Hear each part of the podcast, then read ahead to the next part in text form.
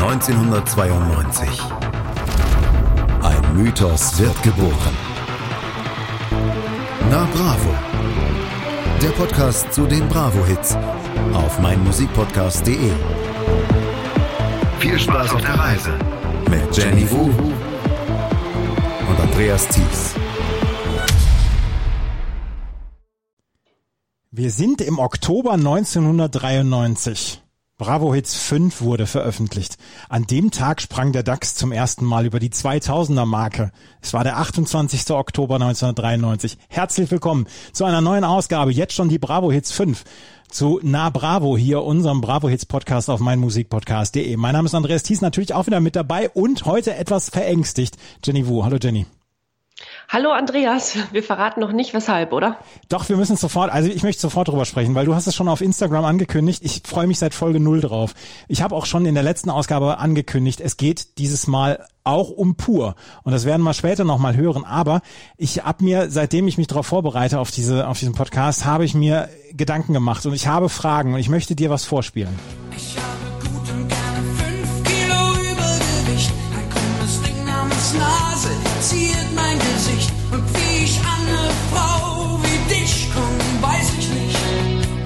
Verkauft sich Hartmut Engler hier unter Wert? Und die zweite Frage ist, würdest du bei einem Mann fünf Kilo Übergewicht erkennen? das ist ja ein Einstieg. Darauf war ich nicht vorbereitet. er verkauft sich für, zu der Zeit, würde ich sagen, nicht unter Wert, denn das war tatsächlich der Fall. Die fünf Kilo Übergewicht hätte ich in seinem Fall jetzt nicht erkannt.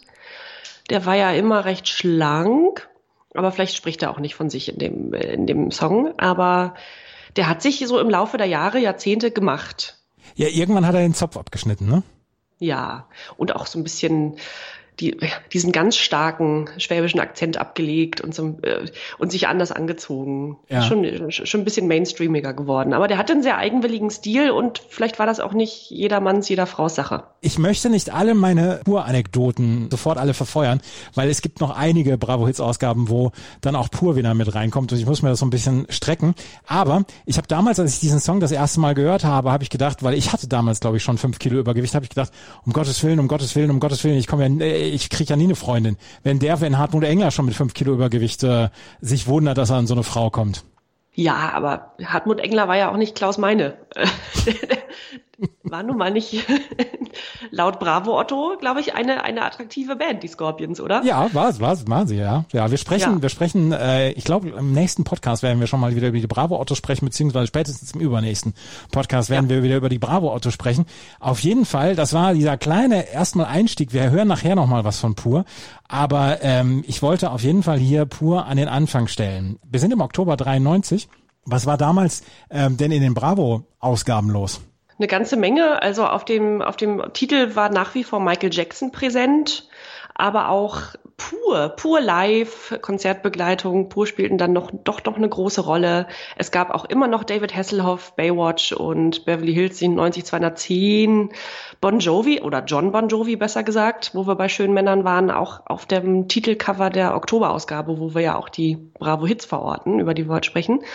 Und Starposter unter anderem finde ich jetzt finde ich spannend, Star-Poster von David Hasselhoff und dem Film Jurassic Park. Hängt man sich sowas hin?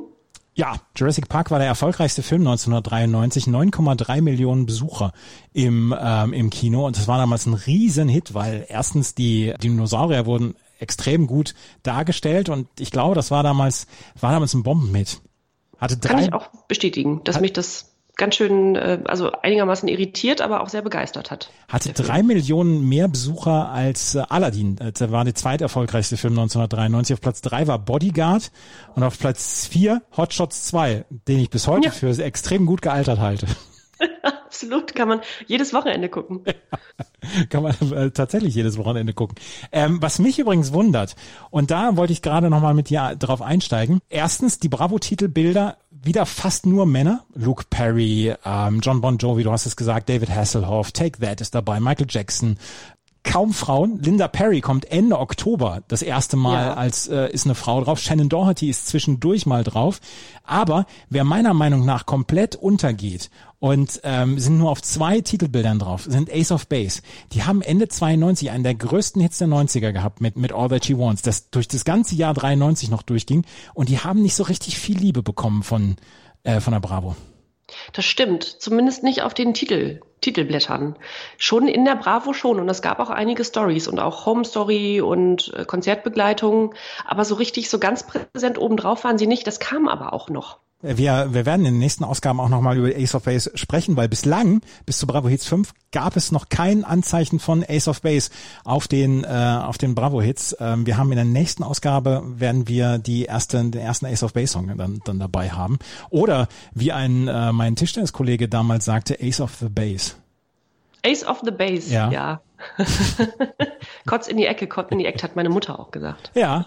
Wir wollen natürlich heute wieder über die Bravo Hits 5 sprechen, über die besten, am besten gealterten Songs aus unserer Sicht, über die schlechtesten gealterten Songs etc. und über unsere Guilty Pleasures natürlich auch. Aber wir haben äh, gedacht, wir machen ein kleines Quiz und haben jeweils drei Fragen vorbereitet. Und äh, ich möchte, dass du deine Frage zum ersten, äh, deine erste Frage stellst. Zu meinen, die stelle ich zu meinen Songs, die ich dir auch gleich vorstelle. Ja. Also du hast keine Ahnung, worum es geht. Nein? Gut, die Sisters of Mercy, eine britische Rockband, haben einen relativ bekannten Sänger, weil der durch, durch immer mal unangenehme Interviews auffiel. Der hatte eine Dauerkarte für welchen deutschen Fußballverein? Das ist der FC St. Pauli, ne? Ach, das weißt du. Ja. Ja, das weiß ich leider. Andrew Eldridge, der äh, lange Jahre auch in Hamburg gewohnt hat, ne? Genau, ja, Ja. der Liebe wegen. Ja, ja, und er war St. Pauli-Fan. Das habe ich ihm damals schon übel genommen. Falsche Ansprechpartnerin an dieser Stelle. Andrew Eldridge ist, ist großer St. Pauli-Fan, das, das wusste ich, das wusste ich tatsächlich. Das war deine erste Frage. Ich habe eine Frage. Ein Song von den folgenden vier stand am Ende des Jahres 1993 nicht unter den Top 100 der deutschen Jahres-Single-Charts. Da hat ja noch, wie mir die äh, Media Control etc. hat nochmal die Jahres-Single-Charts nach erfolgreich äh, runtergebrochen und unter den Top 100 stand einer dieser Songs nicht. Welcher war es? Entweder A, Freddie Mercury, Living on My Own, DJ Bobo, Keep on Dancing, Sven Feld, L'Esperanza oder Culture Beat, Got to Get It. Einer von den vier Songs war nicht in den Top 100 vertreten. Ja, dass Mercury-Song ja schon früher rauskam, spielt keine Rolle in dem Fall, oder? Nee, Was war Nummer drei? Esperanza? ja, Dann der. ja, du hast recht. Es war, Oh. der war, der war tatsächlich nicht in den Jahres-Single-Charts. Freddie Mercury auf Platz 10, DJ Bobo mit Keep on Dancing auf Platz 36 und Culture Beat mit Got to Get It auf Platz 32. Äh, Got to Get It und, und Keep on Dancing. Also Keep on Dancing, da muss ich gleich noch ein bisschen was zu erzählen, aber Got to Get It war halt der Nachfolgehit zu Mr. Vane und der ist auch nochmal so richtig durch die Decke gegangen. Ja, fand ich ja auch beim nochmaligen Hören jetzt gedacht, der war auch nicht so schlecht. Ja, ja, ja, wir sprechen Ja. drüber. Magst du deine zweite Frage vorstellen? Ja, es gab in den Bravo-Ausgaben, äh, auch in dem Jahr, sogenannte Star-Pässe. Das waren keine Poster, sondern so etwas dickere Pässe. Ja. Von welchem, das wirst du natürlich wissen, von welchem Tennisspieler, ist ja auch dein Gebiet, dein Arbeitsgebiet, gab es in der Bravo-Ausgabe aus dem Oktober 93 einen sogenannten Star-Pass. Es war ein männlicher, also es war ein Mann, ja?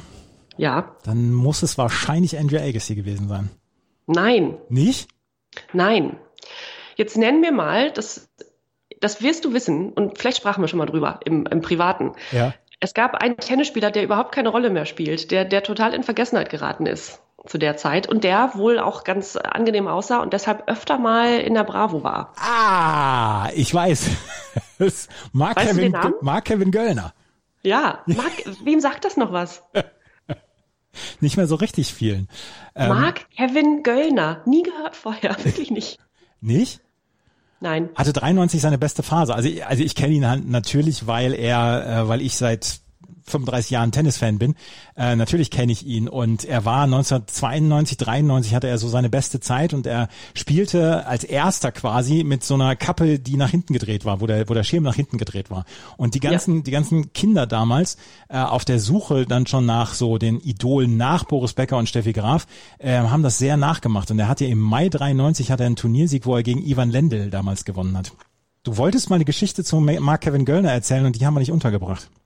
Die haben wir nicht untergebracht, richtig. Aber jetzt erzähl doch mal was zum Karriereende. Wie ist das tragisch oder ist das einfach, hatte der seine beste Zeit? Nö, der hatte seine beste Zeit 92, 93, hat sich dann eigentlich noch ganz gut in einer erweiterten Weltspitze gehalten, aber also tragisches Dings war es nicht. Er ist zwischendurch mal, ich glaube, so ein bisschen in die Esoterik-Ecke abgedriftet und hat jetzt eine Tennisschule in Köln. Nö, das ist alles, das ist alles in Ordnung, glaube ich. Ja, wobei, das ist, ja, ja. Ja, also Markheim in Köln, da gibt's jetzt nichts irgendwie, wo ich sagen kann, da kann ich jetzt eine richtig gute Geschichte zu erzählen. Liebe Grüße an dieser Stelle, Mark Lieb, Kevin. Liebe Grüße. meine, meine zweite Frage kommt zu deiner CD2. Du äh, stellst nachher die, die CD2 vor. Welcher Song von CD2 stand am Ende des Jahres am höchsten in den deutschen Jahrescharts? Also welcher war der am besten platzierte? Fawn on Blondes, What's Up? Soul Asylum, Runaway Train? Die Toten Hosen, Alles aus Liebe? Oder die Proclaimers, I'm Gonna Be 500 Miles? Ja, Fawn on Blondes, würde ich sagen. Exakt. Auf Platz drei in den deutschen ja. Jahressinglecharts. 93 ein absoluter Hit und auch da sprechen wir gleich noch drüber. Das ist ein Hit, der sehr, sehr, sehr polarisiert. Ja, findest du, ja? Ja, finde ich total. Es ist ein, ist ein Nervsong für viele. Ja, gut. Ja, das mag sein. Ja. ja. Hast, ja. hast du noch eine Frage? Ich habe noch eine Frage, die nicht mit Musik zu tun hat, aber mit der Bravo. Und zwar Shannon Doherty, die Schauspielerin aus Beverly Hills 90210, hat 1993 den Schauspieler Ashley Hamilton geheiratet. Wurde auch groß in der Bravo dokumentiert. Ja. Wie lang hielt diese Ehe? Ein halbes Jahr? Fünf Monate. da bin ich ja, da bin ich ja sogar noch relativ nah dran. Fünf ja. Monate. Es war nicht so ganz wie, wie ähm, Britney Spears und Kevin Federline. Ne? Die haben, glaube ich, irgendwie ein paar Stunden oder so gehabt. Ja, aber die haben zwei Kinder.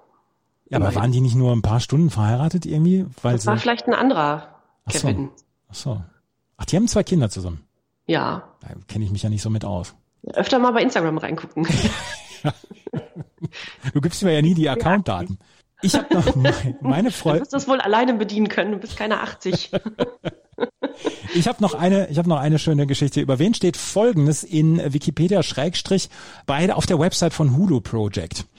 Ähm, sie arbeitete mit Hulu Project, Uwe Ochsenknecht, dem Joan Orleans Gospel Choir, The Bridge, den Harlem Voices, Hot Chocolate, Brunner und Brunner, David Hasselhoff zusammen. Also, also was für eine, was für eine Mixtur an Menschen, mit denen sie zusammengearbeitet hat. Entweder Valerie Scott von Intermission, B. Lisa Cash von Odyssey, C. Maggie Riley oder D. Terry Nunn von Sisters of Mercy.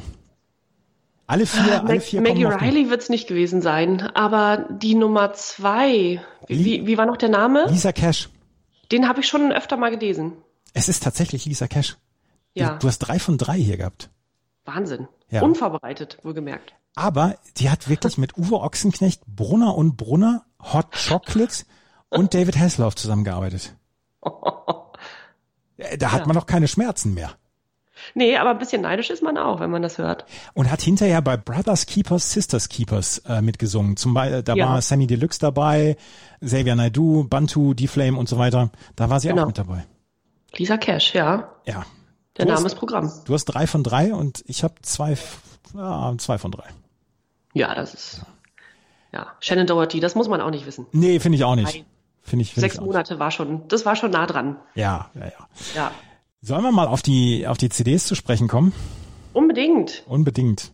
Wir fangen an mit der Bravo Hits 5, mit der ersten CD und äh, da bin ich heute dabei mit der Bravo Hits 5 der ersten CD. Es, wir fangen an mit jemandem, der in München gewohnt hat und der sein Video zu diesem Song auch in München gedreht hat. Das ist Freddie Mercury, Living on My Own. Das war damals ein äh, Song, den er schon 1985 äh, aufgenommen hat. Ist auf der Mr. Bad Guy drauf und ist 93 dann nochmal veröffentlicht worden. Zu dem Zeitpunkt war Freddie Mercury schon tot, leider. Und ähm, dieser Song oder das Video dazu ist aufgenommen worden in München im Old Mrs. Henderson. Da hat er seinen 39. Geburtstag gefeiert an dem Tag. Tag.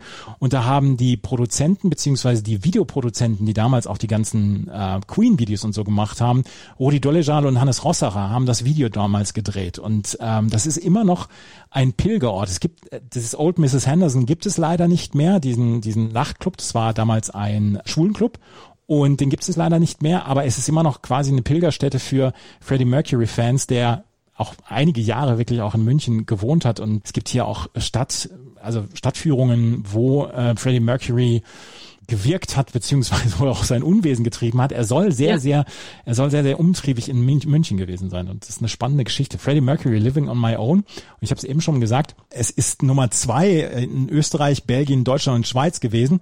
Und es wurde damals zeitgleich zu Fawn on Blondes WhatsApp veröffentlicht und deswegen hat es nirgendwo die Nummer eins geschafft. Also Freddie Mercury, großer Hit 93 nochmal, von einem Song von 85 und ist an WhatsApp so ein bisschen gescheitert, dass es nicht in die ähm, Nummer eins geworden ist.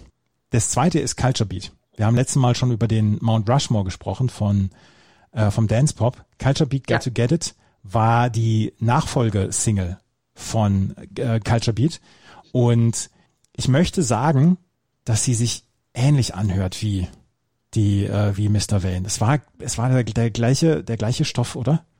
Ja, war ja nicht unüblich, dass sich das dann so sehr ähnelte mit den Nachfolgehits. Ne? Also gerade in dem Musikgenre da hatte man ja auch nicht so viel Spielraum.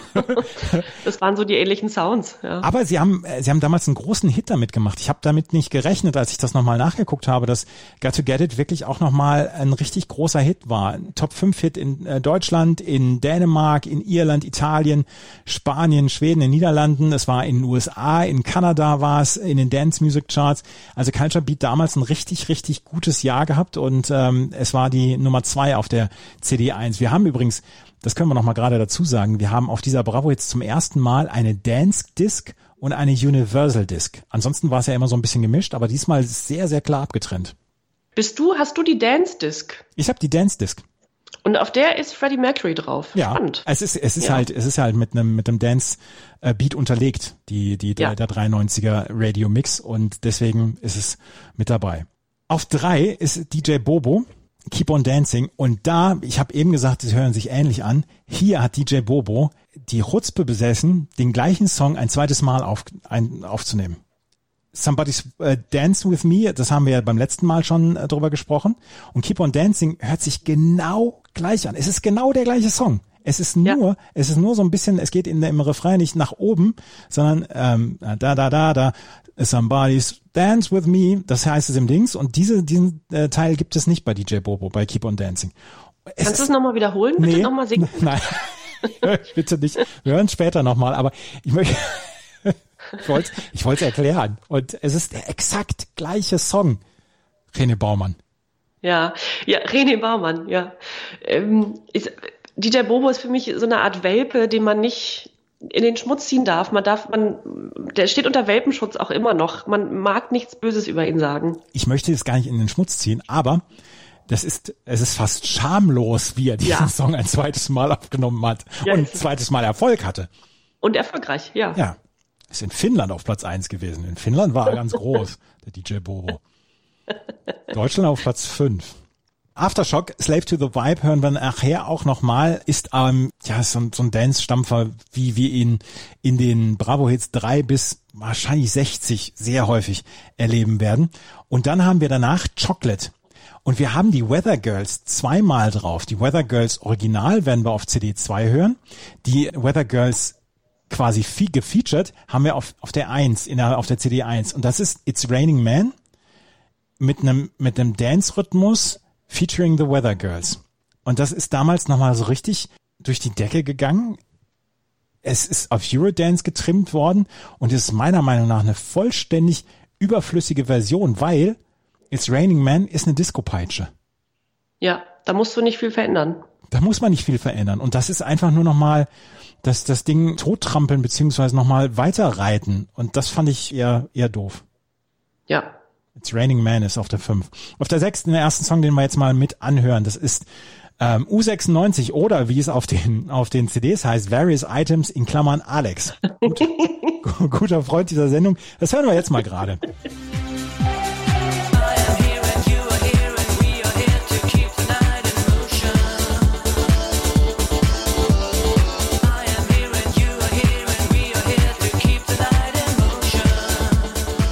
Ist auf Platz eins in Israel gegangen. Aha, ja, das ist mal ein spannender Fun Fact. äh, auch das war in, in Deutschland äh, Nummer in den Top Ten äh, und war insgesamt ein Top Ten Hit. Und es ist eher ein gedämpfter Dance-Song, möchte ich sagen. Ja, hab, der brüllt einem nicht ganz so ins Gesicht wie die U96 Sachen sonst. Ja.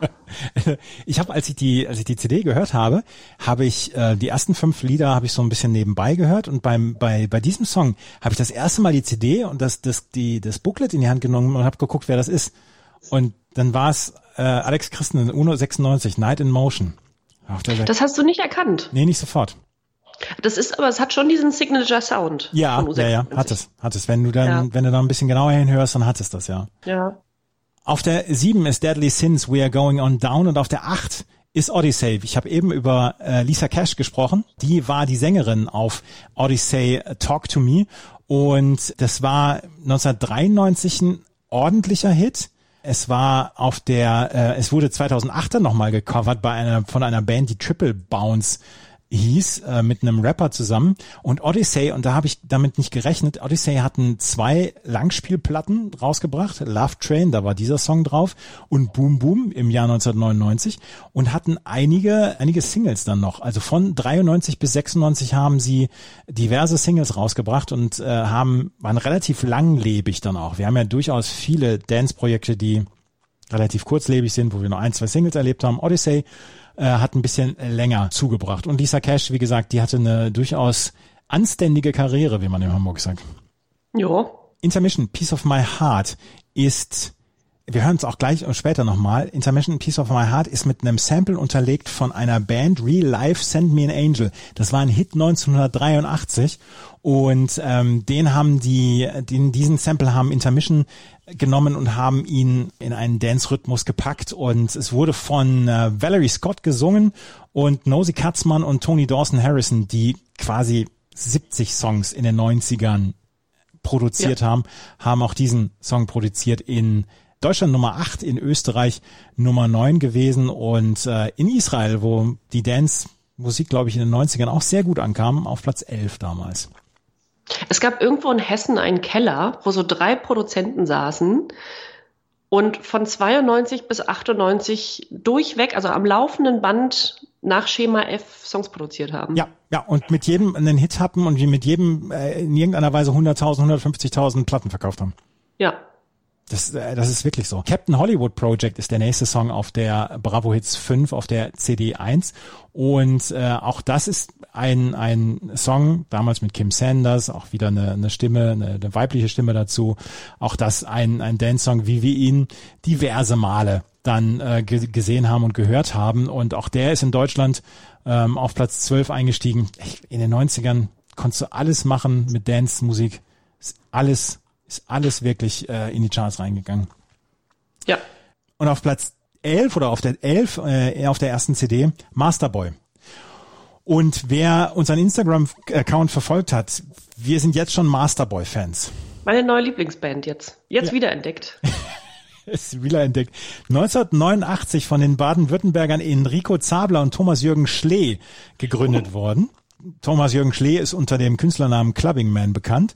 Und Mandy Lee war die erste Sängerin, die ist auf äh, Everybody Needs Somebody, der hier auf der, der Nummer 11 ist, ähm, noch drauf. Und dann, ab dem zweiten Album, war Trixie Delgado die Liedstimme. Und das war eine Single vor ihrem großen Erfolg. Und Masterboy gibt es wohl immer noch. Die gibt's noch und Trixie, Beatrice Delgado, ist auch immer noch die Sängerin. Also diese Formation aus diesen drei Mitgliedern besteht noch. Die kleiden sich auch noch wie 1993, treten noch auf und sind sehr aktiv auf Instagram und posten da so von ihren Auftritten und so weiter. Jetzt im letzten Jahr war nicht viel, aber die waren so eine der ersten Bands, die, lass mich lügen, irgendwo in Thüringen vor so vor Autos aufgetreten sind. Also bei so einem Autokonzert. Und dann stehen die da irgendwie in ihren weißen Westen. Ja und machen so ein Handyvideo für Instagram, hey, äh, unsere Fans und so, und wo man dann eigentlich sagen würde als Künstler, guckt mal die Menge und jetzt machen wir mal hier ein Selfie mit euch Fans und dann fangen auf einmal so 300 Autos an zu hupen. man musste, man musste zu Pandemiezeiten musste man sehr kreativ werden. Ja, bizarr, total. Ja. Wir hatten eine Instagram-Story, wenn ihr uns auf Instagram folgen wollt, at hier kommt Bravo ist unser Instagram-Account. Dort gibt es immer mal wieder dann auch die schönsten Outfits von Masterboy zu äh, finden, weil Jenny großer Fan inzwischen ist. Ja, kann man so sagen. Ja. Auf der 12 ist Surprise, Declaration, Dip Dip Da.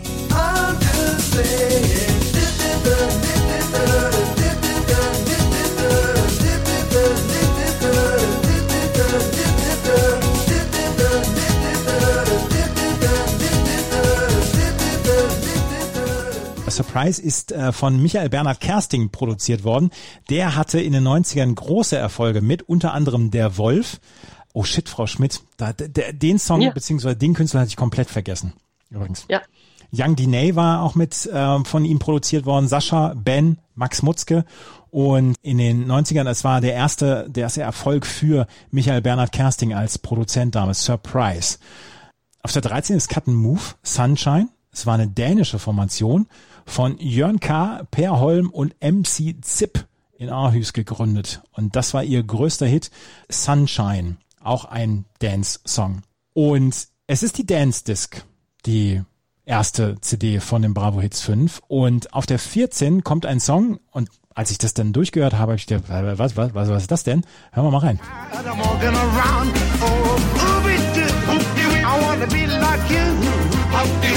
I wanna walk like you,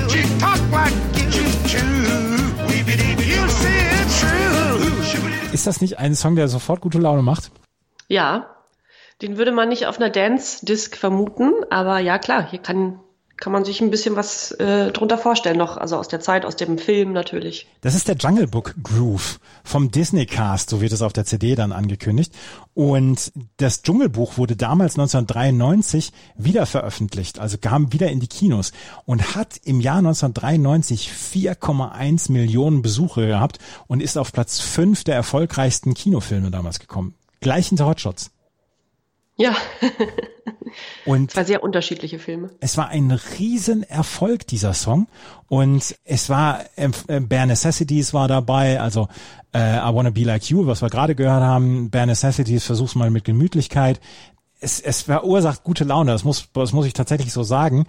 Und hat mich, hat mir ein Lächeln auf die Lippen gezaubert, als ich den Song jetzt das mal wieder gehört habe. Und wie gesagt, das Dschungelbuch damals ein riesiger Erfolg damals noch mal im Kino. 1993 ist es in die Kinos gekommen nochmal. Ja, du wirst ja richtig weich gerade. Ja, werde ich auch, werde ich auch. Bei Sven Feld ja. werde ich auch weich. Ja. Sven Feld, ach Gott, ja. Sven Feld mit L'Esperanza, der hatte, der hatte 1993 ja quasi seinen ersten, seinen ersten Hit mit, sein erstes Soloalbum war Accident in Paradise und da gab es die Single-Auskopplung erst Ritual of Life und dann L'Esperanza. Und der Song ist vielleicht nicht so einer, der, der so im Ohr bleibt, aber dieses Video, kennst du das Video, wo er mit Delfinen taucht und schwimmt? Ja. Mhm. Ja. Das gibt, finde ich, ein gutes Gefühl. Ja, vielleicht streiten wir uns später nochmal zu dem Song. Das könnte ich mir auch vorstellen, dass wir uns zu dem Song nochmal streiten. Auf jeden Fall können wir aber sagen, Sven Feld ist eine absolute DJ-Legende, oder? Ja, keine Frage. Das äh, auf jeden Fall. Äh, Sven Feld, 64 geboren, ist immer noch DJ, ist immer noch auf Ibiza etc. unterwegs und ist ja aktiv und immer noch erfolgreich. Ja, und dass er immer noch gesund ist bei dem Lebensstil, auch ähm, ja. überraschend und schön. Das, das ist schön, ja. Auf ja. der 16 Urban Cookie Collective. The Key, The Secret.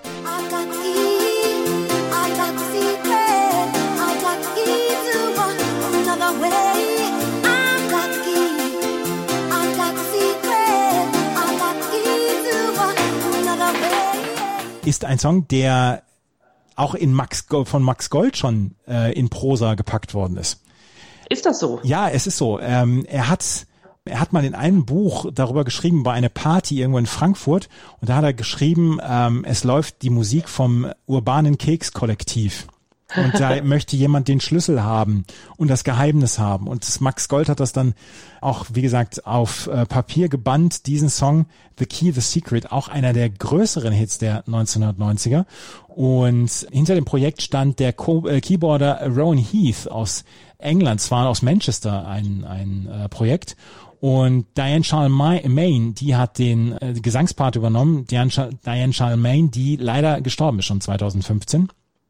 Und äh, Diane Charlemagne hatte 1994 auch Goldie äh, geholfen bei einem Song. Ja. Oh, ja. ja. Seit einigen Jahren die Band Urban Cookie Collective, das urbane Keks Kollektiv gibt's immer noch. Und seit einigen Jahren tritt dann Danielle Barnett auf als Frontfrau für Urban Cookie Collective. Das werden wir nachher noch hören. Das ist nämlich einer dieser Songs, die man liest oder man liest den Titel und die Band weiß überhaupt nicht. Und es wird eine Sekunde angespielt ja. und sofort ist es wieder da. Ja, ja, ja. Auf der 17 ist Bitty McLean, It Keeps Raining, ist ein britischer Reggae-Sänger und Songwriter. Und der ist, äh, war, war Tontechniker von UB40 und ist dann äh, bei denen im Vorprogramm aufgetreten und hatte dann mit It Keeps Raining einen, einen Hit. Und dann steht in der Wikipedia, Bitty McLean ist bis heute aktiv und hat diverse weitere Alben veröffentlicht. Kommerzieller Erfolg stellte sich jedoch nicht mehr ein. Oh, das ist traurig. Das ist traurig, ja. Die ja. CD abgeschlossen wird durch die deutsche Rheinachse 100% positiv. Das war eine, ein Zusammenschluss, eine Supergroup von Rappern und Hip-Hopern, unter anderem die Fantastischen Vier, die coolen Säue, die Reimbanditen, Fresh Family und maximale Lautstärke. Und die Fantastischen Vier sind natürlich die Haupttreiber und die haben es tatsächlich jetzt geschafft, durch die deutsche Reimachse auf den ersten fünf CDs auf jeder CD vertreten zu sein. Die Fantastischen Vier auf allen fünf CDs drauf waren auch, es gab ja dann auch Bravo TV. Ja. Ähm, damals auf, auf RTL 2. Und da waren die ja auch ständig und auch später noch bei Viva, also über, über so 15 Jahre bestimmt immer wieder gern gesehene Gäste. Die waren ja auch unterhaltsam, waren einigermaßen klug und eloquent. Das machte irgendwie Spaß mit denen, ne? Und auch relativ erfolgreiche Hits. Ja, bis heute, wie gesagt, komplett unpeinlich. Ähm, die deutsche Reimachse 100% positiv. Das war die Dance Disc der Bravo Hits 5. Dein Fazit?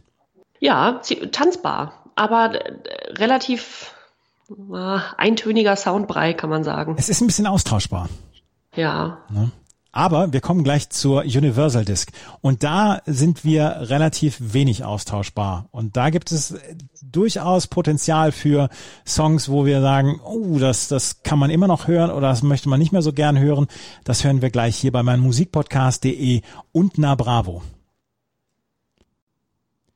Bravo Hits 5 ist heute unser Thema. Die CD1 war die Dance Disc, die CD2 ist die Universal Disc. Und Jenny, wir haben wir haben es jetzt wirklich mit ein paar Mörderhits zu tun. Endlich. ja. Wobei, ja. ja, Masterboy kann man schon, hätte man mit runter zur CD2 ziehen können. Oder U96, Sven Feld. Ja, ja. ja. Wahrscheinlich ist Alex Christensen heute noch beleidigt, dass er auf der, auf der ersten CD, auf der auf der miesen Seite gelandet ist. ja, und wir versuchen es ja, wir, wir reden ihn ja immer wieder nach vorne. Ja, jetzt endlich. Na, ja. ja. Ja. Wir haben auch direkt zu Beginn zwei absolute Granatensongs, also gar nicht subjektiv gesagt, sondern einfach äh, Chartplatzierungen waren, waren riesig. Und zwar beginnt die CD2 mit den Fornon Blondes What's Up. Da hatten wir gerade schon kurz drüber gesprochen und du sagst, da scheiden sich die Geister.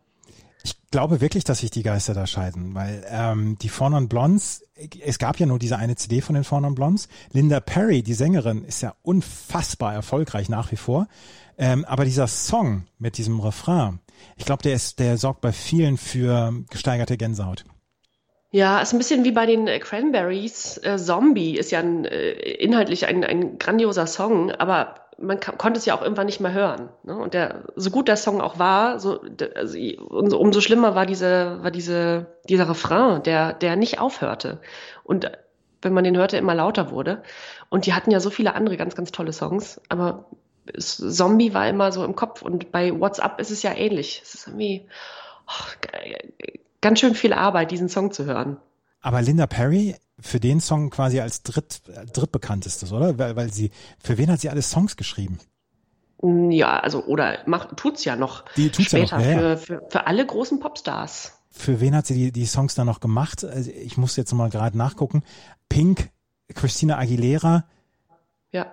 Und äh, die seit 2001 ist sie als Songwriterin aktiv. Celine Dion, Pink, Gwen Stefani ist noch mit dabei ähm, und hat damals nach einem Album hat sie, hat sie gesagt, wegen künstlerischer Differenzen möchte sie die Band nicht weiterführen, weil sie schon die erste, die erste CD mochte sie nicht. Und sie wollte dann äh, den, den Stil ändern. Und als dann die Band dann gesagt hat, nee, machen wir nicht, dann hat sie dann gesagt, ja gut, dann lassen wir's. Ja, war auch eine Frauenband, ne? Ich glaube, da gab es auch ganz schöne Problemchen intern. Ja, aber, ja. aber Linda Perry unfassbar erfolgreich bis heute. Also. Ja, Ja, und der Song 29 Wochen auf Platz 1 der deutschen Charts. Das ist schon amtlich. Und der war in einer Heavy, Heavy, Heavy Rotation auf, auf MTV. Das sind so, das sind Lieder, die man dann zehn Jahre später hört und denkt, ah, der geht ja eigentlich, aber man hatte sich ihn zu der Zeit übergehört. Ein ähm, bisschen wie mit dem nächsten Song übrigens. Soul Asylum Runaway Train. Runaway train,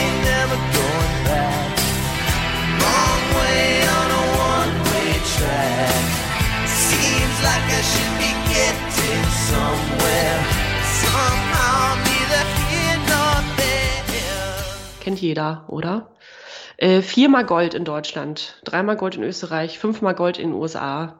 Riesig. Ja. Hat er, hat er dir was gegeben? Mir hat er sehr was gegeben, weil ich das Video immer sehr mochte. Da wurden ja damals ähm, vermisste Personen wurden dort aufgeführt auf dem ähm, Video oder im Video.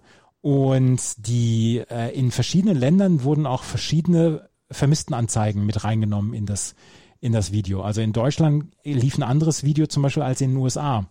Und insgesamt konnten 26 Menschen ähm, nach diesem Video wiedergefunden werden. Beziehungsweise haben sich zurückgemeldet. Erstaunlich, oder? Ja, also ich, äh, ich mochte die, ähm, ich mochte das, das Lied damals sehr gerne. Ich hatte auch die Platte, die, ja. die Langspielplatte. Das ist aber ein Song, inzwischen muss ich den nicht mehr unbedingt hören. Überhaupt nicht. Fun Fact übrigens zu, zu dieser Band, zu Soul Asylum, also auch zu diesem Jahr, als Runaway Train rauskam, die spielten bei der Amtseinführung von Bill Clinton im Weißen Haus. Äh, können ja auch nicht alle von sich sagen, ne? Richtig, ja. Mr. Big vielleicht nicht. Als nächstes Nummer drei, Mr. Big Wild World, der erfolgreichere der Mr. Big Songs. Die haben wir auch in der Kategorie Rock jetzt schon, schon, äh, schon ganz oft untergebracht. Und das ist das Cover, das ist die Coverversion, die ja erfolgreicher noch war, ne? Auch noch, ne? Von Cat Stevens ist ja. die, ist das Original, Wild World, ja. Ja, also. Auch, wurde, glaube ich, auch hundertmal gecovert, der Song. Der wurde hundertmal gecovert und damals hatten sich Mr. Big zu dem Zeitpunkt schon aufgegeben als Rockband? Ja, und haben sie sich überhaupt jemals so definiert? Sie hatten, sie waren langhaarig, sie hatten, sie hatten tolle Gitarren. Ich glaube, ich glaube, der Anfangsanspruch war es, Rockband zu sein und dann haben sie gemerkt, wir haben die Chartserfolge nur mit, nur mit den seichten Sachen. Ja, ja, dieses Schicksal hatte, haben sie ja mit einigen Bands in den 90ern geteilt, Rock, sogenannten Rockbands. Ja, mir fällt der, der, die Band gerade nicht ein. Fällt mir gleich noch ein. Mach mal weiter. Ja, Guns N' Roses zum Beispiel. Guns N' Roses, ja, obwohl die hatten ja auch, aber hier More Than Words, Extreme, genau. Ja. Mhm. Ex Extreme war auch so eine Band, die nur mit äh, More Than Words dann, mit dem seichten Erfolg hatte. Ja, irgendwann werden wir den Parallel-Podcast Kuschelrock eröffnen. Ja. Da wird das dann alles drauf sein. Da freue ich mich jetzt schon drauf. Ja, ein Song, der definitiv nicht auf der Kuschelrock ist, ist der nächste. Bab mit Widerlich. Ist es widerlich? Nimm mich so an Haare. Ist es penetrant?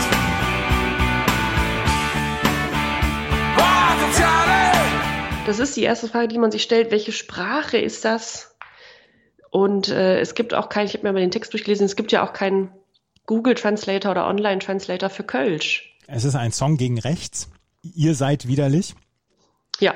Und es war ja damals, Bab hatte, wir haben ja schon über Bab gesprochen, über Arshu Zeng auseinander, die ihre, ihre Gruppe beziehungsweise ihr, ihre Stiftung, die sie dann ja auch aufgemacht haben, gegen rechte Gewalt etc. Und das, ich finde den Song ja nach wie vor aktuell. Könnte, könnte man ja. immer noch ähm, bei AfD-Parteitagen vor der Tür spielen. Das war damals, haben sich sehr profiliert, äh, Wolfgang Niedecken und, und Bab und haben sich sehr, sehr offen bekannt zu dem Kampf gegen rechts. Ja, und auch, äh, genau, also es geht ja in dem Song auch um, wenn man ihn dann verstanden hat, äh, Solidarität und, ja. und auch Zivilcourage, aufstehen und auch mal was sagen und nicht, nicht zuschauen. Und das ist selbstverständlich noch relevant. Und die haben sich auch genau diesen Themen, also großen gesellschaftlichen Themen zugewandt in der Zeit und ähm, macht, also, also Wolfgang Niedecken, von dem weiß ich oder von dem hört man ja auch immer mal wieder was, der ist sehr aktiv, charity-mäßig äh, in EVs und so. Der geht ja auch nach wie vor von Veranstaltung zu Veranstaltung und äh, hat da eine große Stimme noch immer in der Community. Das ist fantastisch. Aber dass sich eine Band wie Bab, die haben sich ja so ein bisschen dann auch den Weg selbst verstellt, den Erfolgsweg, dadurch, dass sie Kölsch gesungen haben. Ich meine, sie sind in Deutschland trotzdem relativ erfolgreich gewesen. Aber könnte es sein, dass sie vielleicht mehr Erfolg gehabt hätten, hätten sie auf Hochdeutsch ges äh, gesungen? Ja, möglich. Aber vielleicht ist genau das ihr naja, ihr das markante Zeichen gewesen, was sie dann so erfolgreich gemacht hat. Vielleicht hat sie genau das unterschieden. Das weiß man nicht. Weil sie sind ja keine Karnevalsband. Die Höhner zum Beispiel oder Black Föß oder so, das ist ja eine, eine, eine Karnevalsband und die sind ja dann auch wirklich Lokalhelden etc. Aber Bab haben sich ja, glaube ich, nie als, als Karnevalsband gesehen. Und da, da habe ich mich dann gefragt, Mensch, mein verdammt lang her ist ein Riesenhit gewesen und ist bis heute ja. ein großer Hit. Sie haben X für U, war, war eine tolle Platte, hatte ich damals. Aber ich, ich könnte mir vorstellen, dass sie sich ein paar 10.000 Plattenverkäufe auch verwehrt haben durch die, durch das Kölsche. Ja, aber hätte man sie verstanden, hätten sie Hochdeutsch gesungen, dann hätte man sie auch schnell thematisch irgendwo zwischen Pur und den Toten Hosen eingeordnet. Also Tote Hosen ja auch die ganz großen Themen. Pur eher so ein bisschen, oh, jetzt darf ich, muss ich aufpassen, was ich sage. eher Liebe, Luft, äh, allerlei. Mhm. Und Bab dann ja doch, doch, doch hast dich am Wasser verschluckt gerade. äh, Bab dann doch eher in Richtung ähm, mal Dinge ansprechen. Ja, ja, ja. Vielleicht, vielleicht ist es auch, vielleicht ist es auch ganz in Ordnung. Ich meine, die Karriere von Bab ist ja trotzdem richtig gut. Ja, kann man nicht richtig. Gegen. Als nächstes äh, die Spin Doctors mit Little Miss Can't Be Wrong. So eine, äh, äh muss man auch gar nicht anspielen. Das ist so ein bisschen Country-Folk-Einfluss, Rock, äh, so ein bisschen Trucker-Fahr-Musik. So das, über die Landstraße. Das war der, das war der, das, das war der Song nach Two Princes. Two Princes wird bei der Bravo jetzt Best of 93 noch mit dabei sein, aber ähm, ist ein Song, den ich heute total noch gerne höre. Und diese Platte, auf der Little Miss, Can't Be Wrong ist und, und Spin Doctor äh, Two Princess drauf ist, die ist bis heute gut hörbar. Und ich habe mir erst vor ein paar Monaten diese, diese Platte auf Vinyl bestellt. Es ist eine, eine Band, die ich bis heute, also nicht gerne höre oder sage, oder es ist eine, eine, eine Favoritenband von mir oder so, aber denen bin ich wohl gesonnen. Die gibt's ja auch immer noch. Ja. Kann auch überhaupt nichts Negatives behaupten, ja. To Princess haben wir mal verschenkt. Das weiß ich noch, als wenn es gestern gewesen wäre, was das für eine Party dann war. Also super, super Party war es. Ja, das weißt du noch. Ja, das weiß ich noch. Es war eine super Party in so einer Scheune. Und da haben wir die CD-Single verschenkt damals. Pocket, das war übrigens Pocket Full of Kryptonite. Die Platte habe ich auf, auf, auf Vinyl. Ja. Werden wir die Spin Doctors nochmal sehen und hören in den nächsten Ausgaben? Ja, bei der Best of 93. Ah ja, ja gut. Toten Hosen als nächstes. Äh, die Toten Hosen mit einem ähm, mit einem unglaublich, mit einem Song mit so viel Tiefgang, aber auch so herausgebrüllt, alles aus Liebe, äh, in dem es ja um, um eben äh, Suizid geht und aber auch den Gewalttod an einer Person, die man liebt, miteinander und so weiter. Äh, das wurde ja auch in den in diesen Jahren und auch in den Bravo-Ausgaben sehr, sehr häufig thematisiert. Ähm, Suizid, das waren äh, tatsächlich gerade unter jungen Menschen, unter Jugendlichen leider ein viel zu großes Thema. Und ähm, ich kann mich erinnern, dass in meiner Heimatstadt, dass es dort auch zwei Fälle gab, die tatsächlich in der Bravo besprochen wurden. Ja. Und die waren, äh, das waren Bekannte von mir, äh, etwas älter als ich. Bekannte, aber die waren so im Freundeskreis.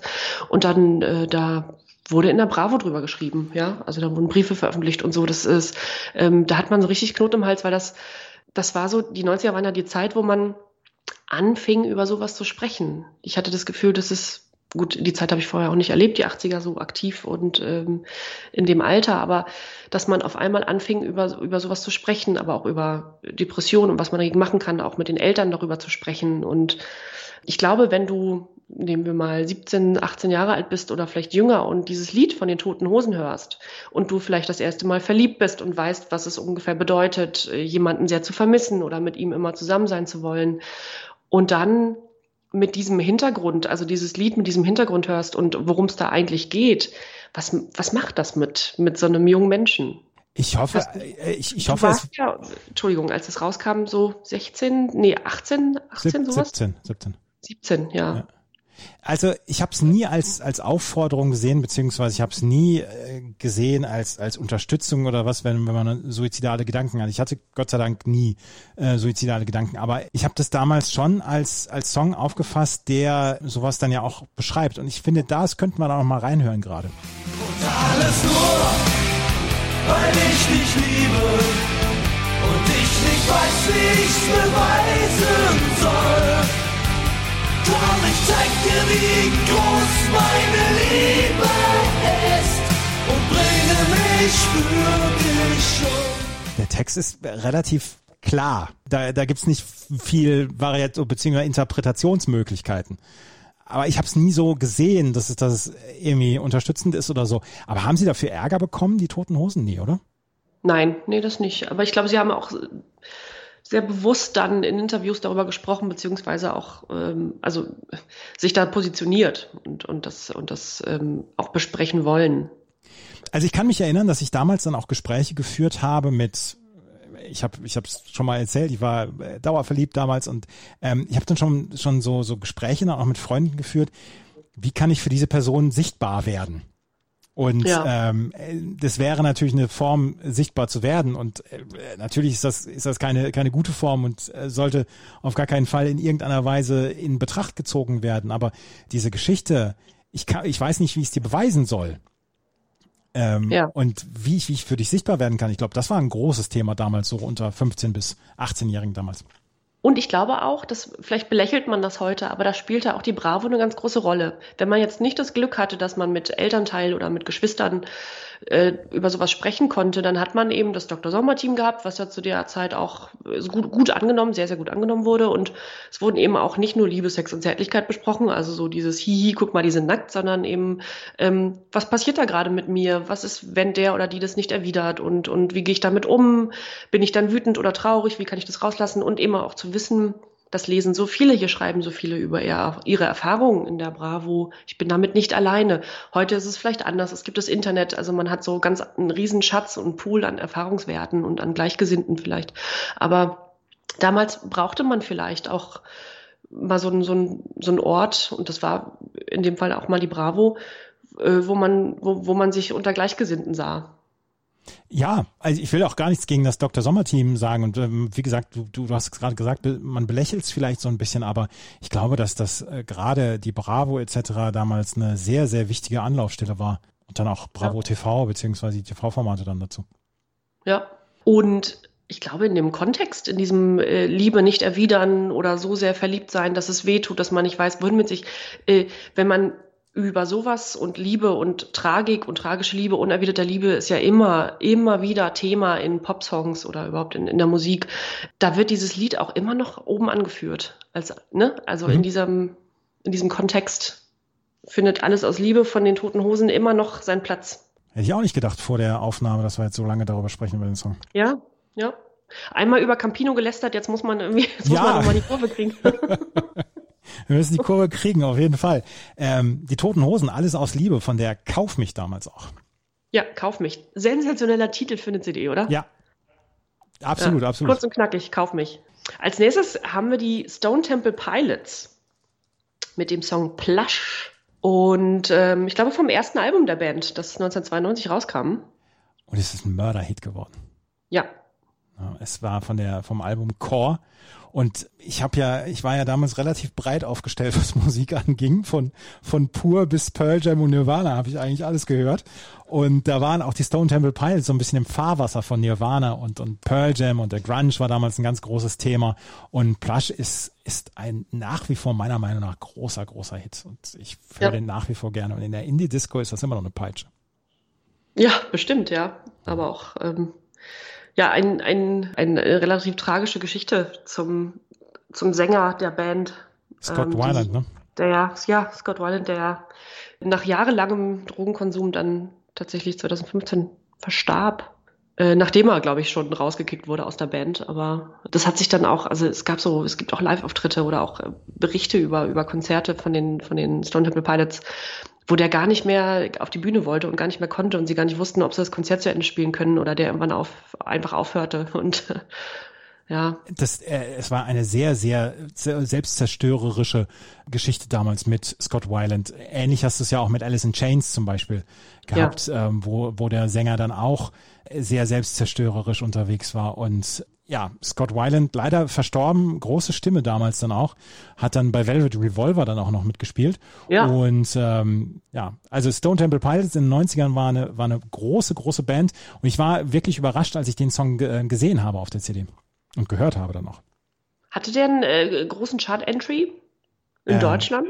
Ja, das muss ich nochmal gerade nachgucken, aber es war ein, ein Song, der in den USA auf jeden Fall ähm, sehr weit oben war. In den ähm, europäischen Charts war er auf Platz 44. In Island ist er auch wieder gut äh, gewesen. Auf Platz 5 war er dort. Und in den US Billboard Charts war im Mainstream Rock war auf Platz 1, im Alternative Airplay auf Platz 9 und in UK, in Großbritannien war auf Platz 23. Also als Single relativ, relativ gut. Oh ja, jetzt kommen wir zu den Sisters of Mercy. Hatten wir vorhin schon im Quiz kurz drüber gesprochen, beziehungsweise über den Sänger der Band, Andrew Eldridge, der ja auch eine Nummer für sich ist, wo wir, wo wir schon bei zerrütteten Frontmännern sind. Äh, da können wir mal reinhören, oder? Er muss, müssen wir reinhören.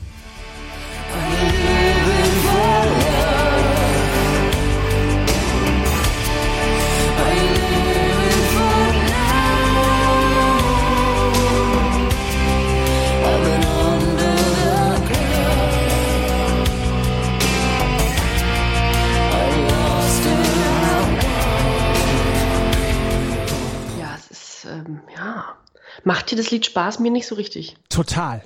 Ich bin, ich äh, beim letzten Mal haben wir schon darüber gesprochen, dass ich, ähm, dass ich ein, ein Verfechter der der Musik war von äh, von Sisters of Mercy und diese CD, auf der das drauf ist, A Slide Case of Overbombing, ist eine äh, CD gewesen, die ich damals unglaublich häufig gehört habe und die verbinde ich dann auch immer mit einem Freund aus der Zeit, ähm, mit dem verbinde ich das immer, weil wir das immer bei ihm gehört haben.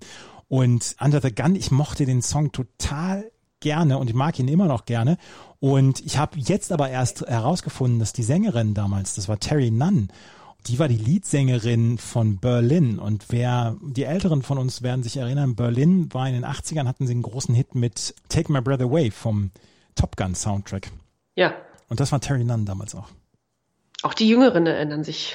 Auch, auch die Jüngeren? Ja. ja. Ich habe Top, ich hab Top Gun nie gesehen, deswegen kann ich nichts so. zu sagen. Nee, kann ich nichts zu sagen. Ich kann nur zu dem Song was sagen und den fand ich toll. und äh, Sister of Mercy, ähm, Under the Gun, äh, fand ich einen großen Song damals. Waren, wie gesagt, das ist ja alles überhaupt noch nicht meine Zeit gewesen, leider. Und vor allem nicht, also wenn dann überhaupt Hathaway und irgendwas, was Spaß gemacht hat, aber so richtig guter Musikgeschmack hat sich bei mir dann ja erst äh, ein paar Jahre später entfaltet oder Hust.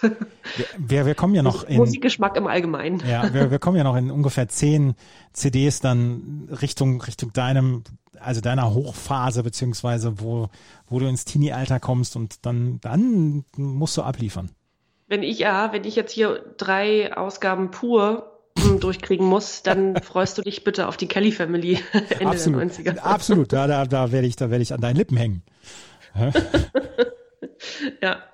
So, als nächsten Song haben wir mal was völlig Zeitloses. The Proclaimers mit I'm Gonna Be. Und da weiß man erstmal nicht, aha, was ist das I'm Gonna Be? Und wenn man dann aber den Zusatz in Klammern zum Titel liest, 500 Miles, weiß man ungefähr, was das ist. Und zwar werden wir auch oft gefragt, beziehungsweise wurde ich und du ja auch schon im Privaten, aber auch über den Instagram-Account von Na Bravo äh, gefragt, ob wir nicht alle Songs mal kurz anspielen können.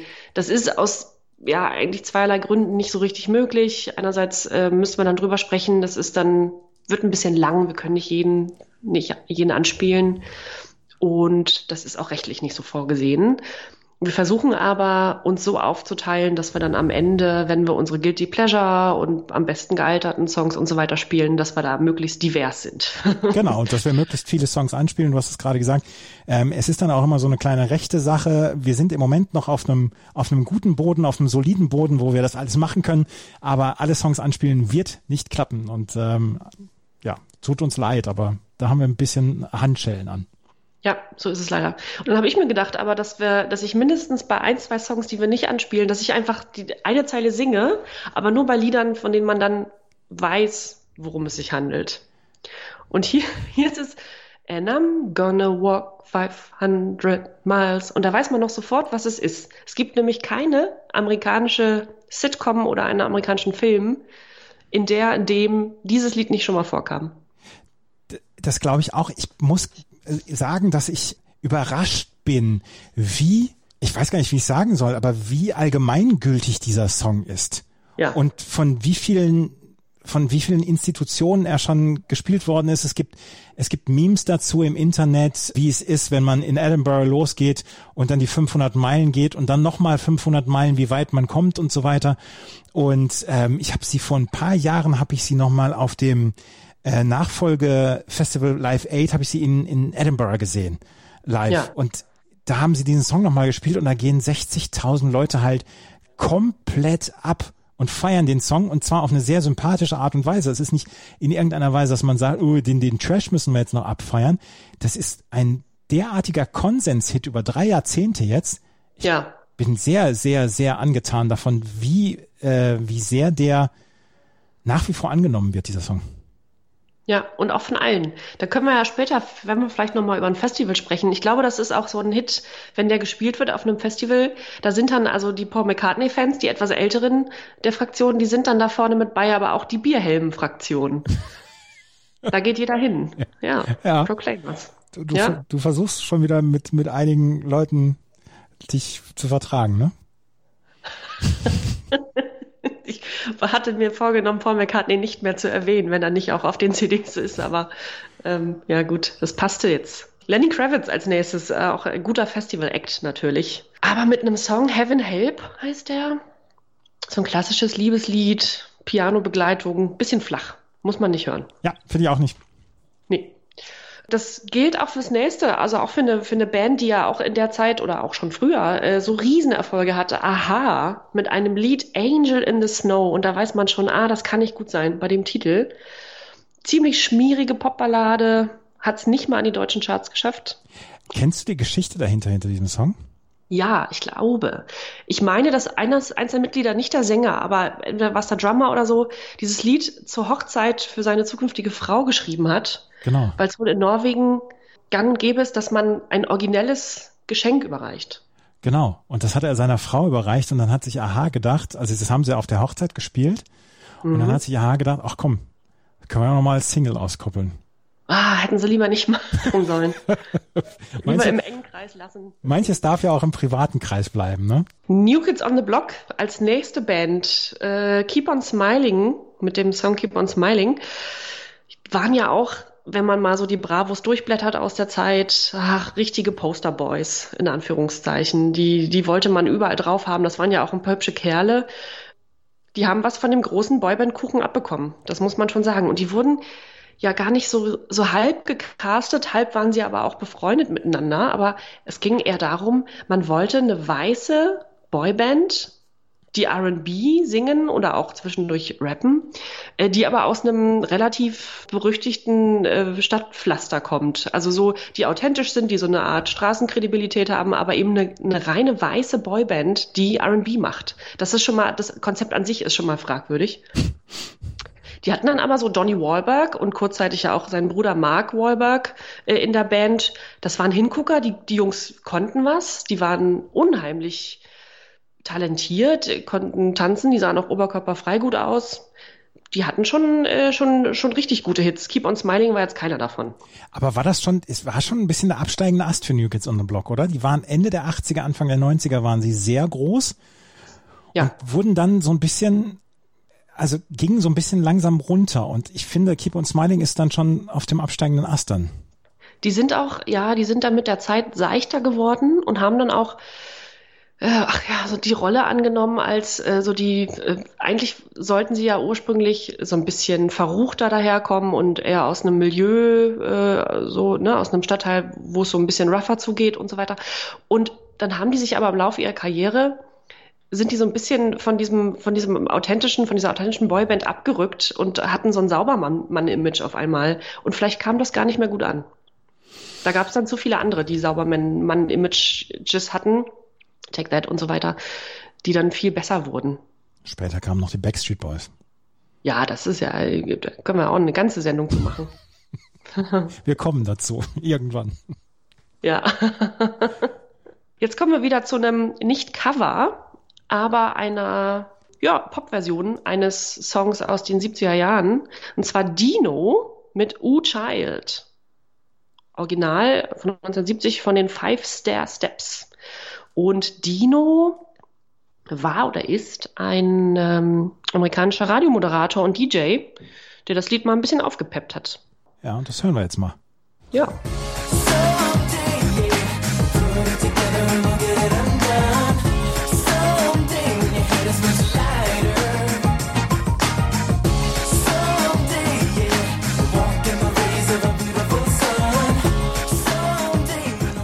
unfassbare Foto bei Google? Ja, ne? Ja.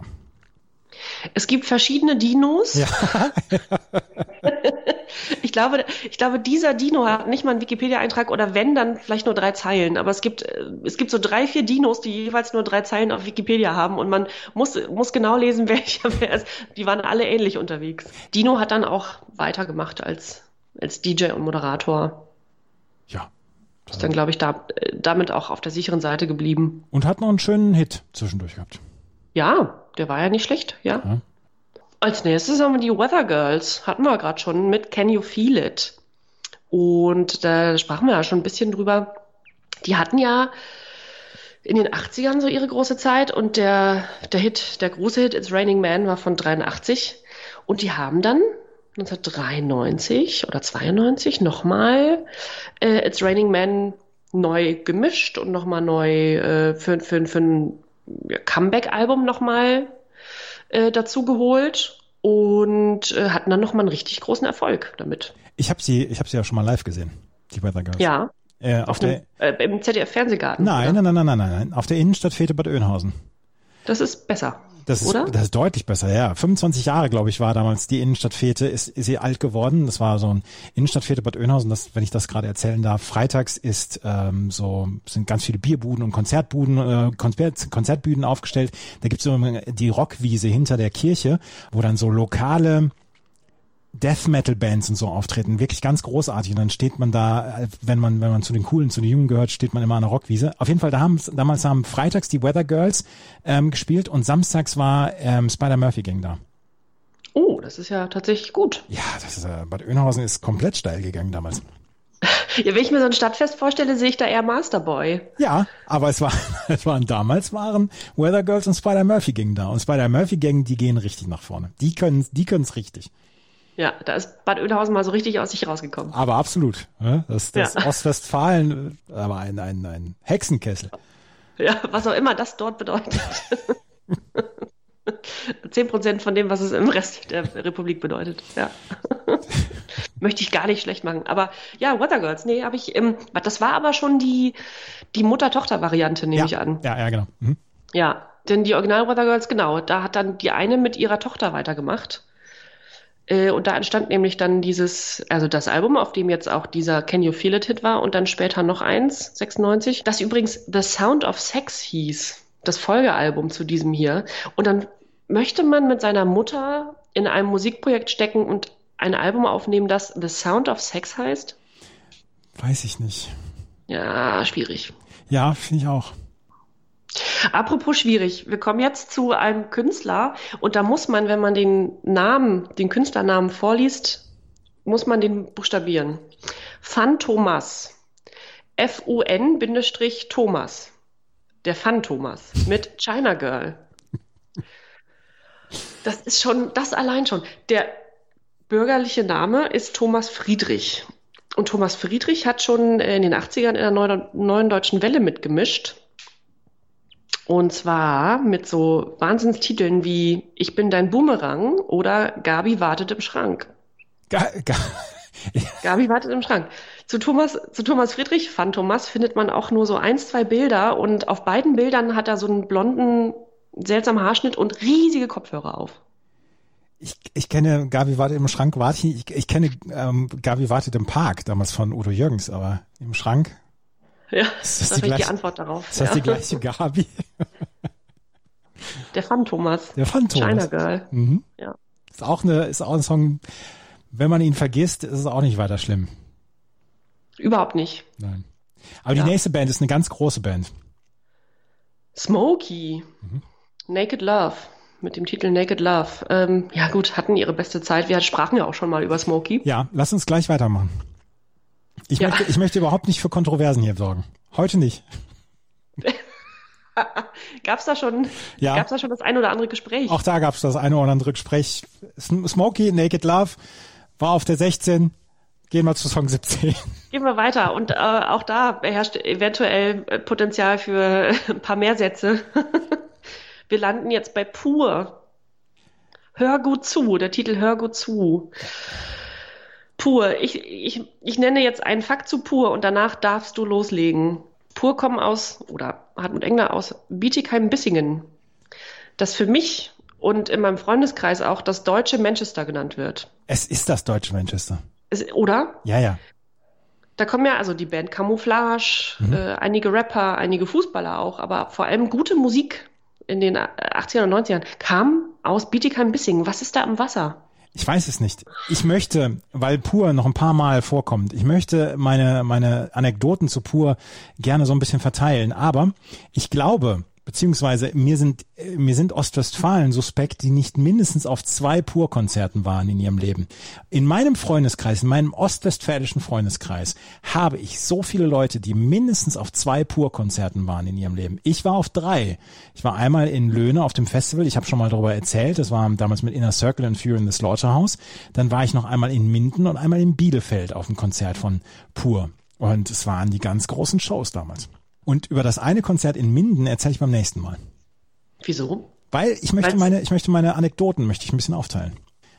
Ach, verstehe. Was, was hast du denn für eine Anekdote zu genau diesem Song, zu Hör gut zu? Ich, ich war verliebt damals, habe ich dir am Anfang schon gesagt, da haben wir die, die ersten Zeilen draus gehört und habe damals gedacht, Mensch, fünf Kilo Übergewicht, ist das jetzt, ist das jetzt schlimm? Ist das jetzt furchtbar? Hartmut?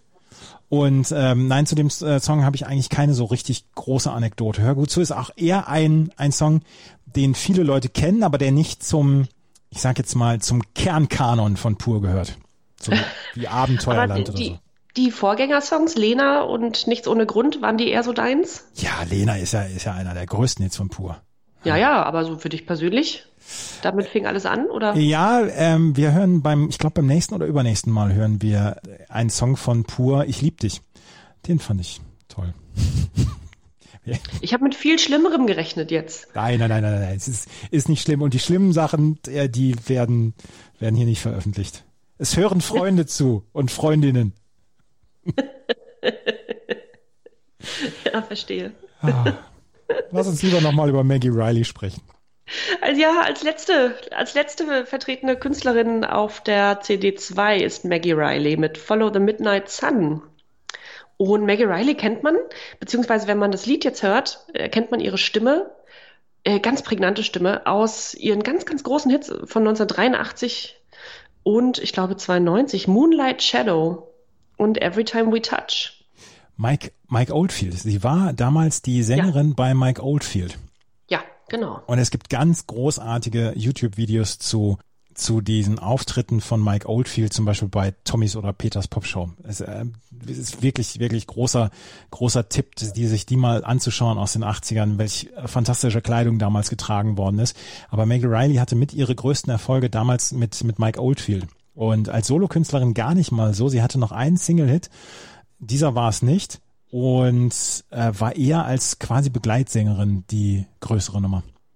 Ja, tolle Stimme. Ja, absolut. Absolut. Da, da sage ich überhaupt nichts gegen, weil bei Mike Oldfield mochte ich sie auch sehr gerne. Das ist der Abschluss der CD2. Wenn wir uns gleich wieder hören, dann werden wir aber mal so richtig in die Vollen gehen mit unseren gut gealterten Songs, mit den schlecht gealterten Songs aus unserer Meinung nach und mit unseren Guilty Pleasures und würden wir dafür auf ein Festival gehen und wenn ja, wie sieht das Festival aus? Das gleich alles hier bei meinmusikpodcast.de und na Bravo. Wir sind die zwei CDs von Bravo Hits 5 durchgegangen und ähm, wir, wie immer, wollen wir euch unsere, unserer Meinung nach gut gealterten Songs ähm, vorstellen. Und wir fangen an mit Jennys gut gealterten Songs. Das sind diese hier.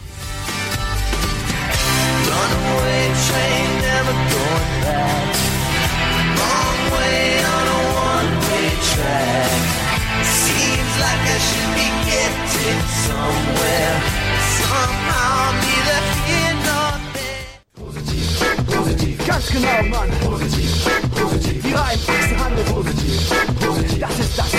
Positiv. Positiv. Denk positiv. Äh, was soll das denn heißen? Lass mich damit doch in Ruhe. Auf eure Meinung kann ich scheißen. Da fängt schon an. Hör uns doch erstmal zu, bevor du anfängst.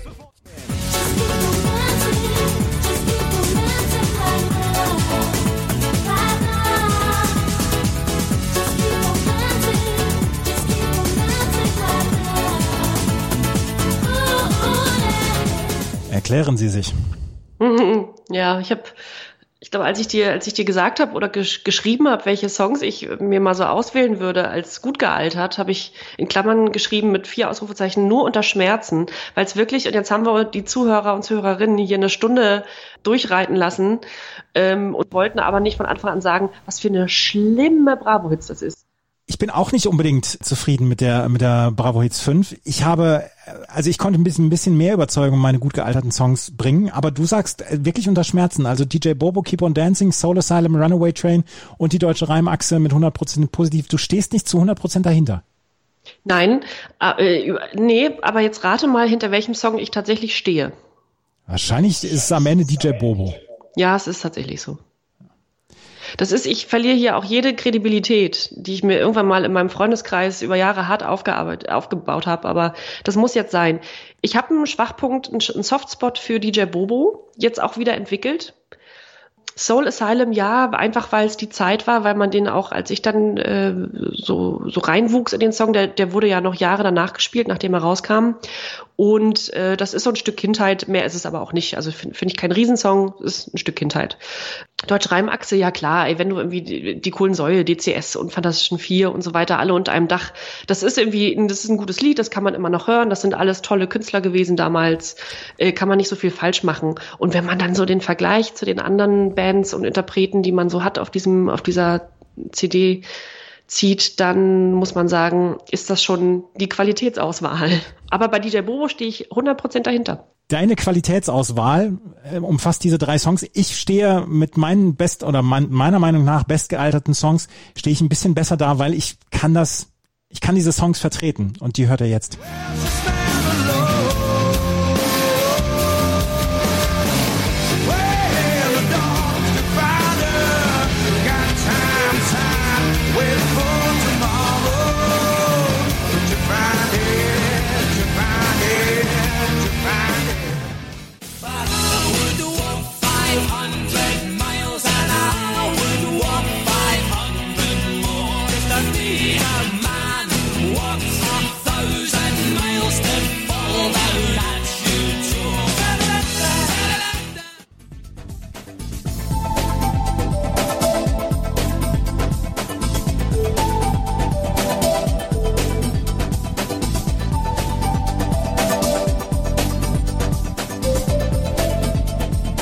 Hätte es mir einfacher machen können oder einfach machen können und hätte drei Songs von der CD 2 nehmen können. Ich hätte auch pur Hör gut zu nehmen können.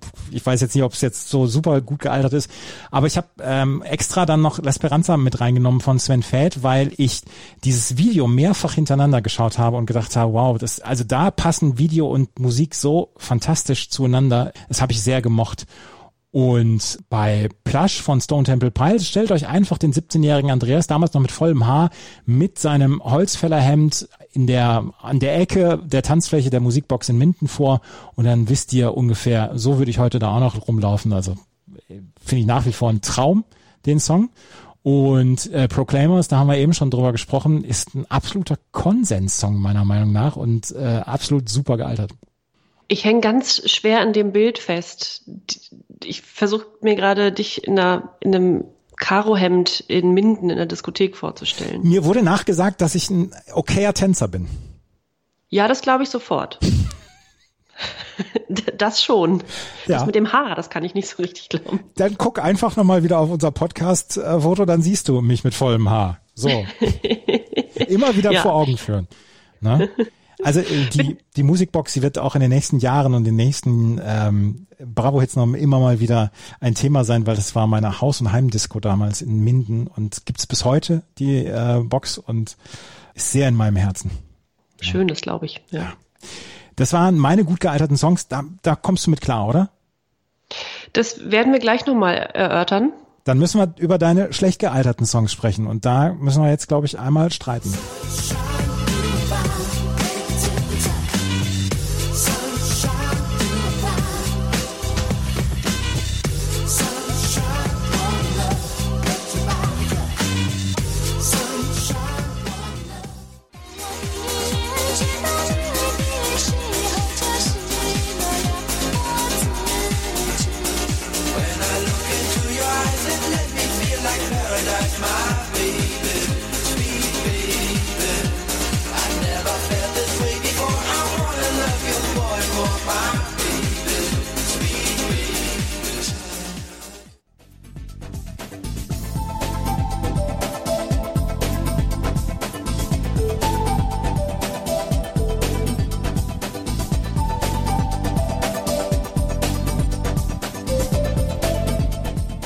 Es ist eine Frechheit.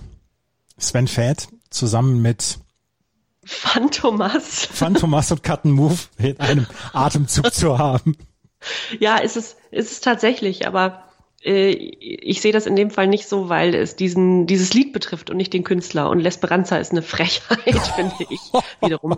Sven Feth ist ein grandioser DJ und hat sich wirklich über, über fast drei Jahrzehnte was Wahnsinniges aufgebaut. Und dieses, die, dieses Stück Musik, was so nichtssagend ist und überhaupt keinen Drive hat, also für mich gar nichts, nicht mal was Atmosphärisches, passt leider überhaupt nicht zu diesem absolut gottgleichen DJ. Aber vielleicht ist es wirklich da, dass die Kombination Video und Song es macht, beziehungsweise Stück es macht. Ja. Weil dieses Bild mit ihm, wie er mit Delfinen da äh, vor Ibiza wahrscheinlich dann ähm, durch die Gegend schwimmt, ist einfach fantastisch und ist so beruhigend. Vor allem, wenn man weiß, wie, wie Sven Feld sonst so funktioniert, ist das wirklich mit Delfinen schwimmen ist schon eher die seichtere Seite. Ja. Es ist ja auch oft so, dass, das hatten wir ja auch schon in den letzten Ausgaben, dass man manchmal gar nicht erklären kann, warum man jetzt einen gut gealterten oder das Guilty Pleasure kann man manchmal auch nicht erklären, weil es dann doch irgendwas auslöst, wo man gar nicht richtig weiß, was ist es eigentlich, wie soll ich es benennen. Aber, aber Sven fährt in Zusammenhang mit Dutzendware wie Cut Move und Phantomas, ja, du wirst dich erklären müssen, nicht ich. Ja, bitte. Über Cut Move, Sunshine brauchen wir nicht reden. Ja. Das ist nix. Ich glaube, da sind wir uns einig. Ja. Sind wir? Das ist gar nichts. Ja, und Phantomas China Girl. Es ist einfach nur, es ist nicht, es ist culturally inappropriate. Ja, furchtbar. Es ist, es ist alles. Es ist ja. alles schlicht. Furchtbar. Furchtbar. Ja. ja, also wirklich komplette Dutzendware und kannst du heute nicht mehr bringen. Phantom, also der Phantomas, den, den kannst du nicht bringen. Aber nee. ähm, wir haben auch noch drei weitere schlecht gealterte Songs, meiner Meinung nach. Die hören wir jetzt.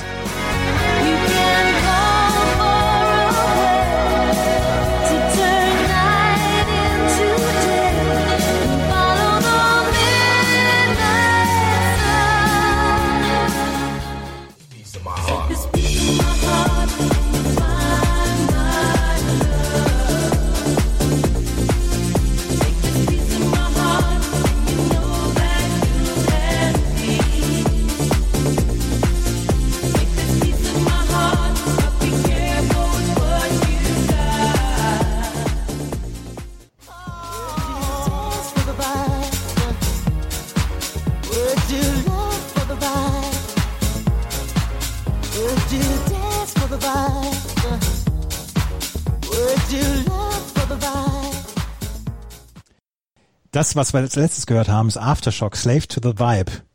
Ist, ist, ist komplett, komplett nichtssagende, abgestandene, ich weiß gar nicht, was für Plörre. Es hat mich aufgeregt, während ich es gehört habe. Slave to the Vibe. Und ja, ähnlich. Ist, ja, manches ist so frech, dass man denkt, wieso habe ich da jetzt eine, selbst die Minute tut weh, die man da reingehört hat. ja, und genauso ist Intermission mit Piece of My Heart, mit dem, mit dem Sample, ich habe es vorhin schon gesagt, von ähm, Real Life Send Me an Angel. Und hört euch bitte mal, wir haben in den Show Notes, haben wir verlinkt den Originalsong äh, Real Life Send Me an Angel. Das war damals ein toller 80er Jahre, ein tolles 80er Jahre One-Hit-Wonder. Ist, ist absolut hörbar heute noch. Aber das zusammen mit Intermission war, war finde ich, frech nach wie vor. Und als drittes habe ich dann Maggie Riley, und ich habe nichts gegen Maggie Riley und ich hatte sogar eine Single von ihr damals, den, den, den Single-Hit, den sie hatte. Aber das war, da bin ich, bin ich bei eingeschlafen bei dem Song. Ja, ist leider so. Das ist so, das ist so Musik, da weiß ich auch nicht. Da, das ist nichts Halbes, nicht Ganzes und das ist so äh, easy listening Radio-Pop und das muss ich nicht immer haben. Schade. Wir, jetzt können wir es ja sagen, wir hätten, glaube ich, beide in unserer am schlechtesten gealtert Liste bestimmt zehn Songs gefunden.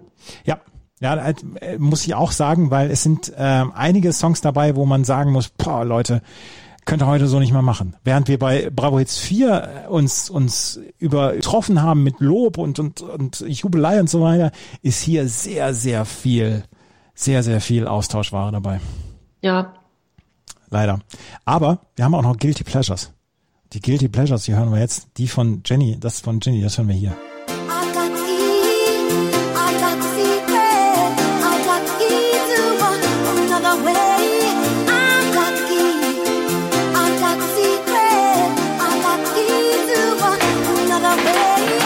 Ja, das ist, äh, da habe ich vorhin schon gesagt, das hören wir vielleicht nachher nochmal The Key von, von dem urbanen Keks-Kollektiv, wie Max Gold sie nannte. Auch wieder so ein Lied, ja, würde ich heute, wenn ich es nicht kennen würde, würde ich es hören und denken, um Gottes Willen. Hab aber eine Verbindung und ich sehe mich als junges Mädchen bei einer Pyjama-Party oder Schlafanzug-Party nannte man das damals, bei uns in der Turnhalle in der Schule am 11.11. .11. war immer Pyjama-Party und da lief sowas und das war eine schöne Zeit. Ich habe nichts gegen den Song. Also ge gebe ich, gebe ich offen zu, ich habe nichts gegen den Song und ich musste eben auch lächeln, als ich den dann jetzt nochmal gehört habe. Also ist ein sehr bekannter Song und ja. Ich glaube auch, wenn, wenn du Leuten das vorspielst aus den 90ern, ja, dann sagen die, klar, ist, ist ein guter Song. Ich glaube, ist auch gar nicht so schlecht gealtert, dieser, dieser Song. Und der wird heute noch auf 40. Geburtstag gespielt. Ja. ja. Gehe ich von aus. Davon ja. gehe ich auch aus. Mein, mein, mein Guilty, oder möchtest du noch was da sagen? Nee, das interessiert mich wirklich sehr, sehr jetzt. Ich habe keine Ahnung, was es bei dir ist. Mein Guilty Pleasure ist, mhm. ist, ein, ist ein Song, der wahrscheinlich nicht mehr aus einem 40. Geburtstag gespielt wird. Das ist dieser nämlich hier. Ich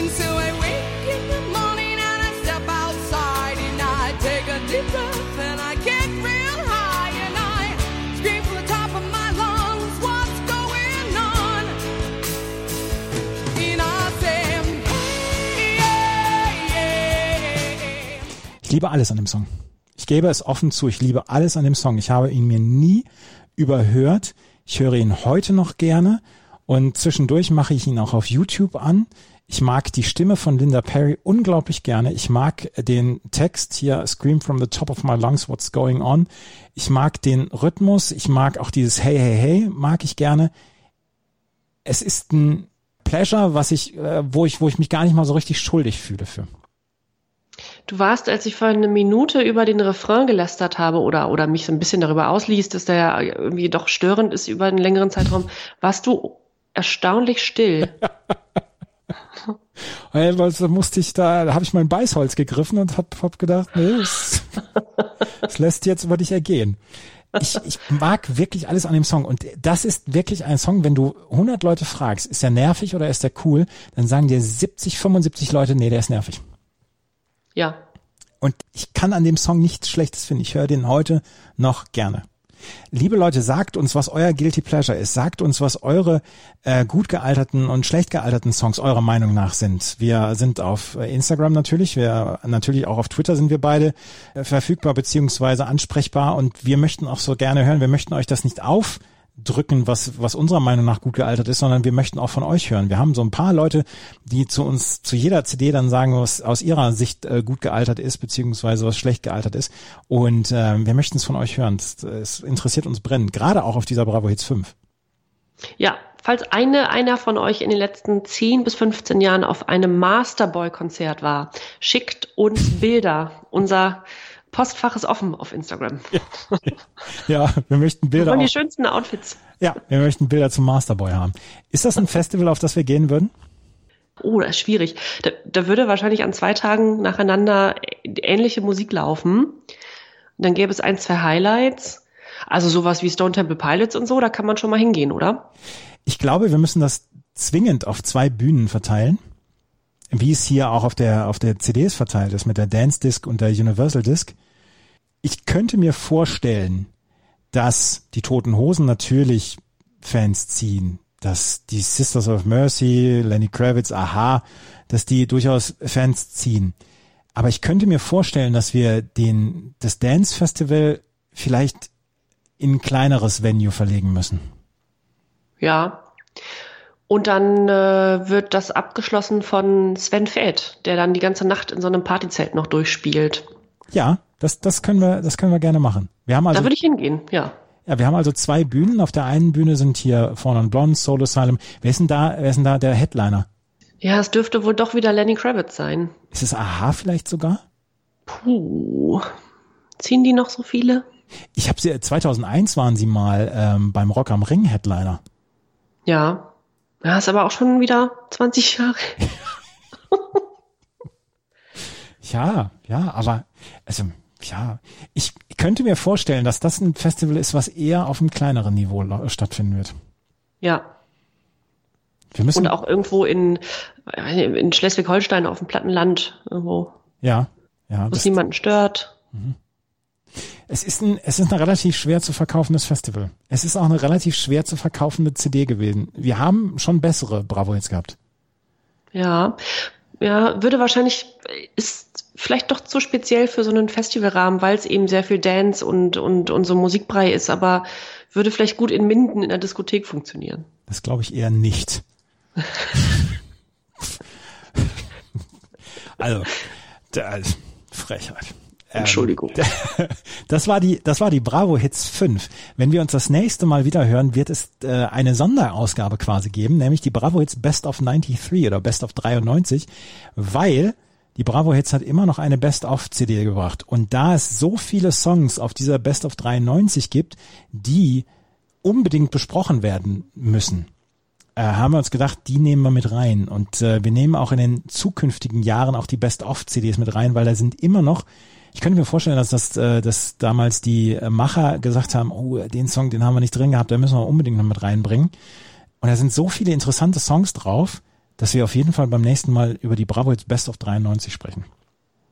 Ja, und, und, es gibt einen schönen Überblick über alle äh, Themen, die auch in der Bravo stattfanden im Jahr 1993. Und Andreas und ich werden uns zu diesem Anlass unsere Klebetattoos äh, in, den, in den Rücken werfen und, äh, und ein paar Bandanas umbinden und ja. dann die Best-of CD besprechen. Absolut. Das wird es beim nächsten Mal geben. Wenn euch das gefällt, was wir hier machen, freuen wir uns über Bewertungen und Rezensionen auf iTunes. Folgt uns, wie gesagt, auf jeden Fall auf Instagram. Hier kommt Bravo ist der Account. Wir haben den auch nochmal in den Show Notes verlinkt. Und es gibt auf Spotify, wo uns auch dieser Podcast zu hören ist, gibt es auch unsere Liste mit den gut gealterten Songs. Dort äh, findet ihr die sechs Songs, die wir aus unserer Meinung nach am besten gealtert sehen. Und dort ähm, könnt ihr auch die bestgealterten Songs aus unserer Sicht von den ersten Bravo-Hits dann sehen. Das gibt es dann auch. Alles in den Show Notes verlinkt. Äh, wie gesagt, auf Spotify gibt es auch unseren Podcast. Ansonsten in jedem Podcatcher eures Vertrauens. Das war's die mit der neuen Ausgabe von äh, Na Bravo auf meinmusikpodcast.de. Wir hoffen, es hat euch gefallen. Bis zum nächsten Mal. Tschüss. Tschüss. 1992. Ein Mythos wird geboren. Na Bravo. Der Podcast zu den Bravo-Hits auf meinmusikpodcast.de. Viel Spaß auf der Reise mit Jenny Wu und Andreas Thies.